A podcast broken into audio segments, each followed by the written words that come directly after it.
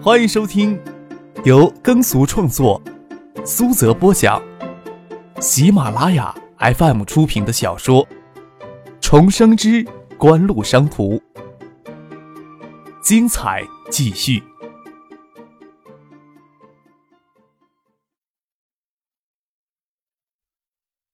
第二百一十九集。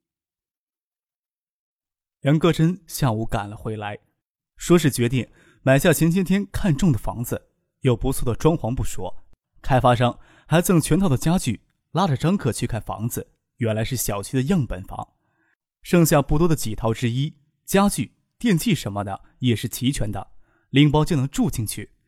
在省城选购房子时，反复比较了好几家才定下来。这边居住的时间可能会很长，老妈才这么快下的决心，恨不得这两天就搬过去。大概是觉得早些搬出这家宾馆为好，其他女孩子倒也罢了，漂亮是漂亮些，但是大多心思单纯，唯有翟丹青眉角含春，是个可能会利用自身先天优势的女人，会让其他女人感觉到威胁的。张哥只要新屋的家选在离江堤远的地方就好了。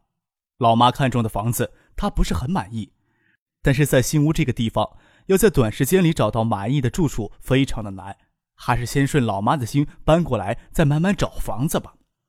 晚上，市委书记江尚元与市委秘书长钱文贵请他们一家吃饭。虽然是在招待宾馆里吃饭，翟丹青并没有机会列席，只是席间来敬了一次酒。张可心想，翟丹青未必是江尚元的人，不然在这种场所，作为市委市政府招待处的负责人陪同一下是很正常的。不过，翟丹青年纪轻轻就坐到宾馆总经理的位子。总不会是一个简单的女人。席间，梁戈真说：“这边的房子已经安排好，这两天就搬出去。本来他们一家的住房该是由市里安排的。”钱文贵有些意外。江胜元说道：“新屋干部的住房条件正在改善，既然你们都安排好住处了，那市里就偷一下懒，等下回一起搬市里正在建的新别墅里面，不用再一次搬家了。不在老爸老妈的眼皮底下。”更有利于发挥。张克只说有些朋友会到新屋来玩，他还想继续住在招待宾馆里。江尚元笑着说：“都说宾至如归，到新屋就要有家的感觉。你们住的那套房啊，我看就专门留给你用。那个小魏人很灵巧，只要你人在新屋，就让小魏来照顾你的生活。男孩子都比较粗心大意，需要一个细心的人去照顾。欢迎你随时带着朋友到新屋来玩。”江尚元说话真讨人喜欢，不晓得招待宾馆有多少房间是专门招待特殊朋友的。张克正希望如此，也不管江尚元这么说是刻意投他所好，倒是他妈的脸色有些阴冷。好不容易熬到江尚元他们离开，才数落起张克：“你要是敢背着唐静胡作非为，小心我帮他收拾你。”张克耸耸肩，笑着说：“不要指桑骂槐。”你说爸爸那小样还能翻得出你的五指山？我真有朋友要过来吗？马海龙带着两个人九点赶到新屋，标准的保镖打扮，黑衣黑裤，大热天都不解一粒扣子，都是出身军武的汉子，站在那里浑身就透出彪悍劲儿，在别人眼里跟黑社会没两样。他们过来做什么？梁戈真见事情透着些诡异，仕途险恶呀。爸爸想要很快在新屋站稳脚跟，没那么容易，总要闹出些事情来，让新屋的老爷们知道收敛。梁戈真不管这些事儿，也管不着这些事儿，吩咐了两声，先回房间休息去，留他们在客厅里商量事情。张克将城防降低的事情告诉他爸。万一红讯来了，这红讯降低背后的就是三十万新屋市民呀！一旦溃地，后果不堪设想了。会不会有人吃枪子儿？且不说去。爸，你既然到新屋来任职，多少会受些影响呀。我受不受影响，倒不用管他，这种事情绝不能姑息养奸呀。张之行斩钉截铁的说道：“今年的汛期是赶不及了，只求老天爷保佑，不要出大问题了。”张克说道：“我找马海龙他们过来，就是想让他们在暗中调查。许哥还可以在这里帮我们几天。现在是七月中。离汛期很近，根据气象部门的预报，今年小江中上游的降水量处于历年来的谷底，爆发洪灾的可能很小，所以放宽些心，以后就不确定了。这样的江堤，不要说浪冲水卷了，只要水位亲上来，都会非常的危险。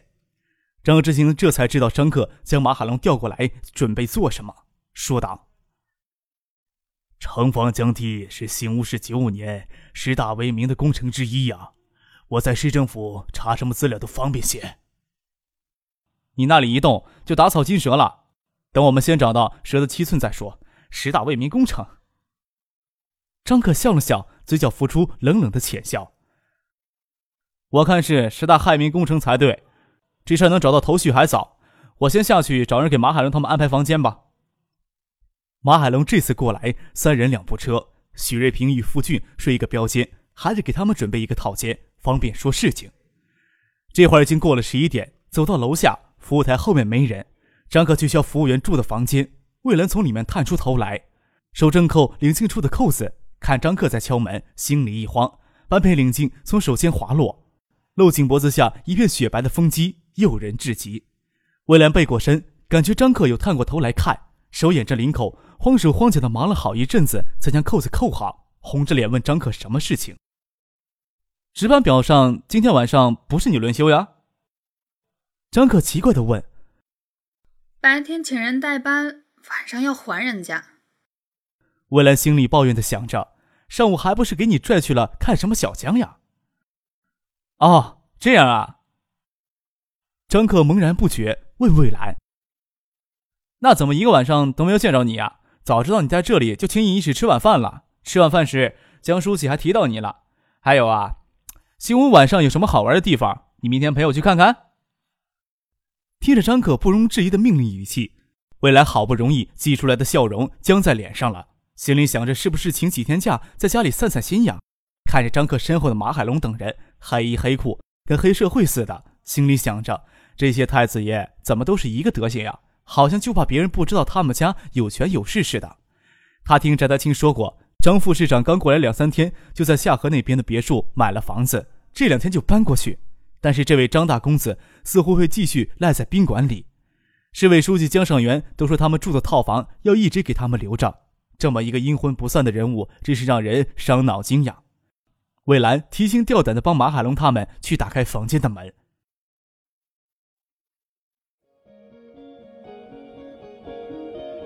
您正在收听的是由喜马拉雅 FM 出品的《重生之官路商途》。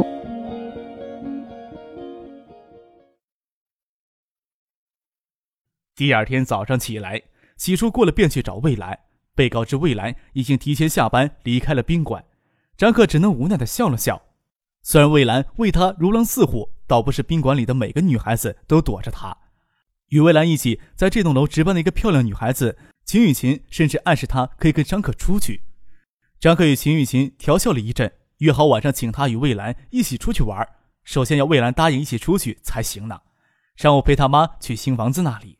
富通花苑别墅区位于环城河的北面，环城河又名下里河，原是新吴古城的护城河。别墅区就紧贴着环城河，还只剩下几套样板房在售。开发商有意赠送样板房里的家具与家用电器，水灵包就能入住的房子，对急着搬出招待宾馆的梁戈真来说正是合适。其他的细节地方就无法讲究了。昨天拉张可粗粗的看了一眼，就订好合同付款。梁戈真今天拉张可看房子里面有没有细节的地方需要改善的。到新房子一看，竟然比昨天第一眼看上去还要满意。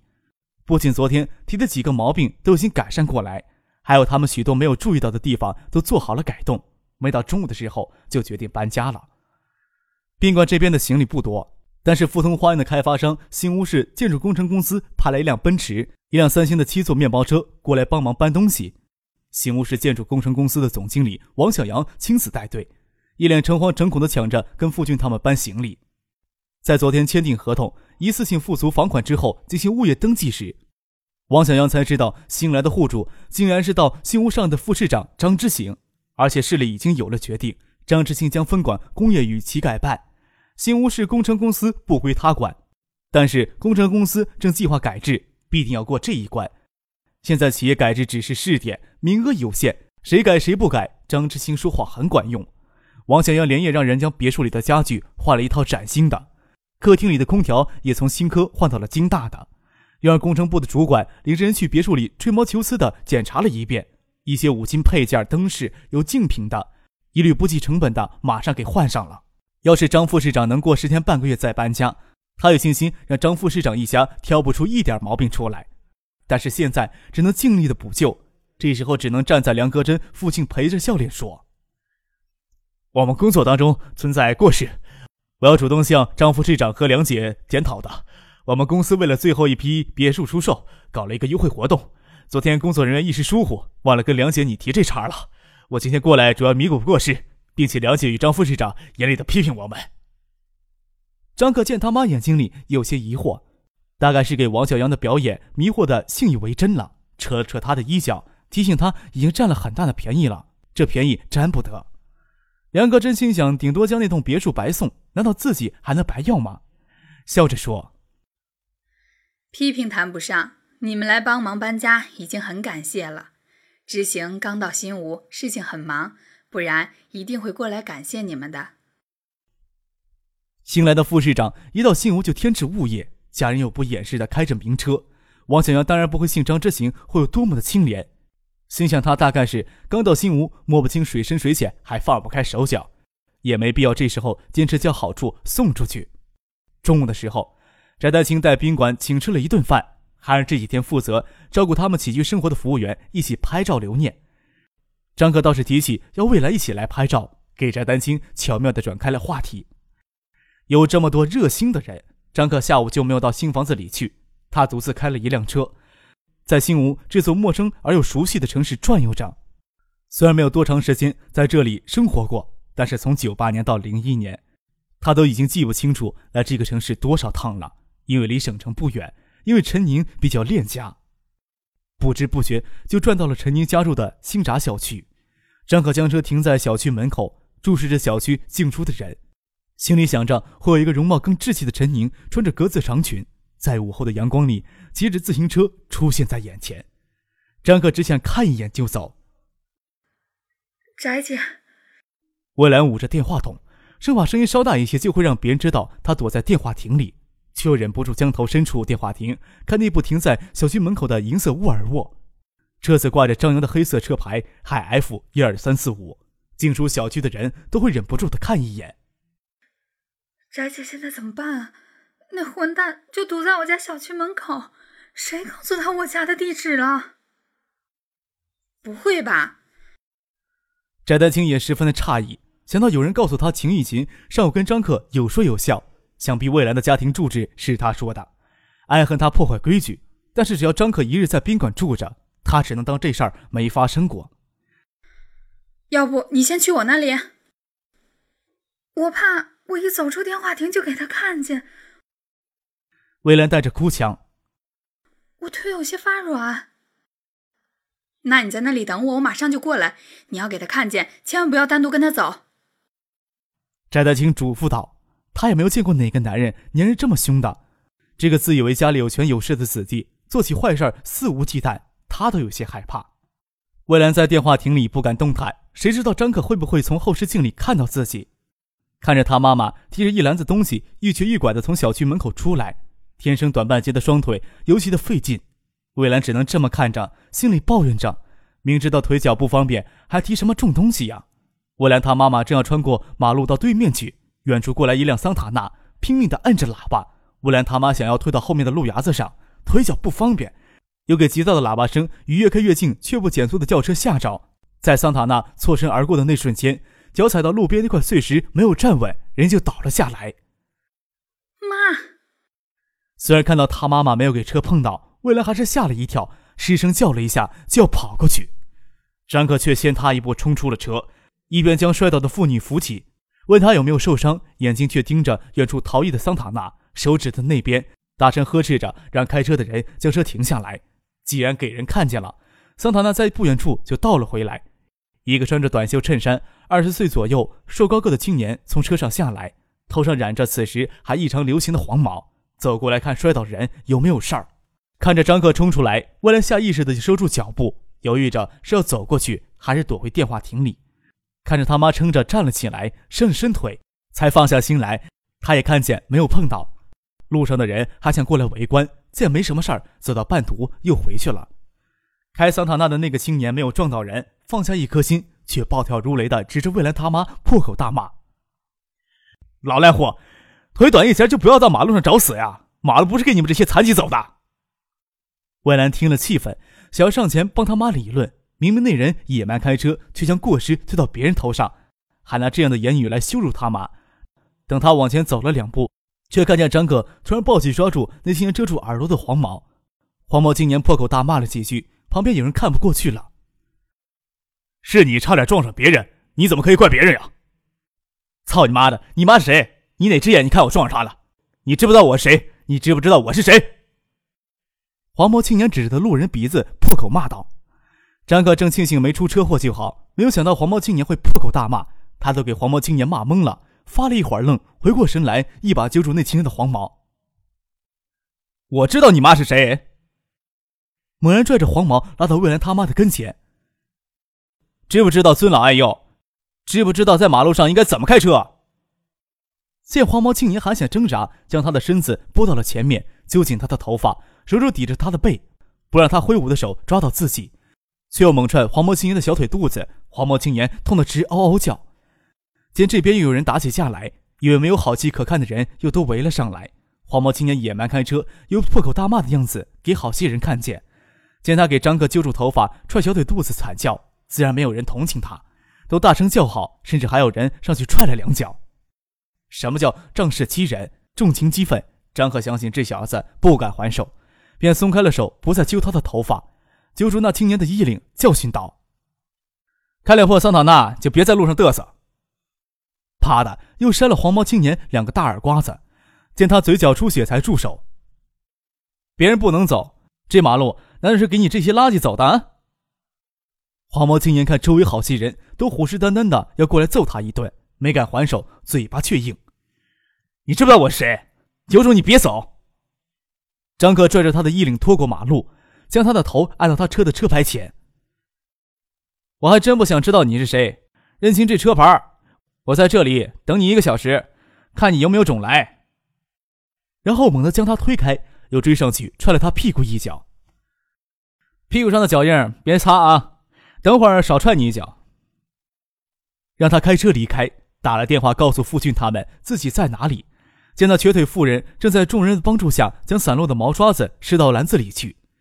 张克心想，他或许是要拎着篮子东西到哪里去摆摊的，探出来问他：“大妈，你要去哪儿啊？我开车送你过去。”“哎呀，谢谢你了，不用了，我就在前面菜市场摆着摊儿，人多，你这个车子也进不去。小伙子，你快回去吧，那个人是街上的青皮流氓，你一个外地人在这里是要吃亏的呀。”未来他妈费劲的将篮子挎到腰间。一瘸一拐的走开了，张克也没有坚持要送他。手机响了，是父亲让他随时保持联络，便钻进车厢里等父亲他们过来会合。妈，我俩等他妈走到电话亭，才走出来喊他：“哎，你怎么在这里？你在这里没看见你妈差点给撞死？”魏兰满脸羞愧，没敢回话，将篮子接了过去，回头看了一眼，还是怕给张克看见。虽说动不动就出手打人。还是纨绔子弟才会有的暴躁脾气，但是心里对张克却没有一开始那么厌恶了。毕竟张克是因为他妈妈才跟人争执起来的。